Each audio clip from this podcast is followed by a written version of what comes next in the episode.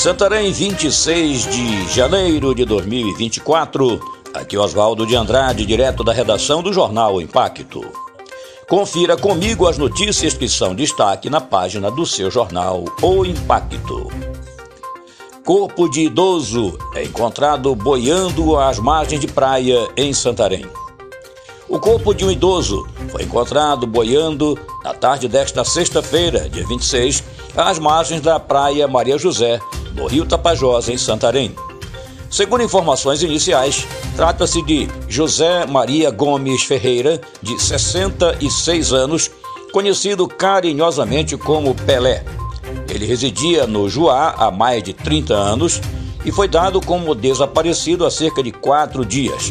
Pelé ingeria bebida alcoólica com frequência e trabalhava vigiando casas particulares, além de ajudar moradores na travessia do rio quando enchia.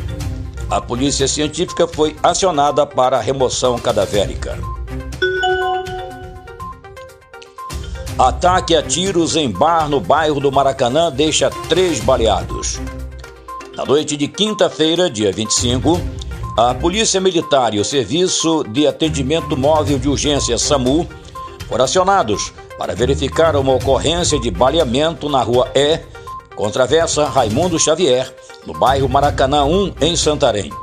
De acordo com a Polícia Militar, dois indivíduos armados ainda não identificados chegaram no bar em uma motocicleta modelo Fan. No local, promoveram o ataque a tiros. A nossa reportagem o enfermeiro do SAMU, Adilson Coelho, informou que três pessoas foram baleadas e precisaram de atendimento médico da equipe, sendo duas socorridas ainda no local e outro ferido e correu para se esconder em uma residência. O enfermeiro disse: um foi atingido na perna, outro na mão e o terceiro na dorsal lombar, hemitoraxe e ombro. Ele disse que ele estava em estado grave. Aprendiz de mula do tráfico cai nas garras da Polícia Rodoviária Federal. Kemily Raquel Vasconcelos da Silva, de 21 anos, foi presa na noite de quinta-feira, ontem, dia 25, por agentes da Polícia Rodoviária Federal no quilômetro 995 da BR-163 em Santarém.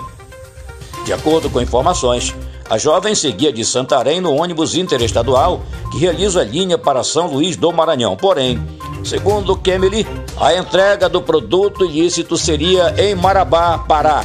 Os agentes da Polícia Rodoviária Federal realizaram a vistoria dentro do transporte coletivo e, diante do comportamento suspeito da jovem, foi possível verificar cinco tabletes de drogas contidas em sua bolsa, somando aproximadamente 5 quilos e 349 gramas de skunk.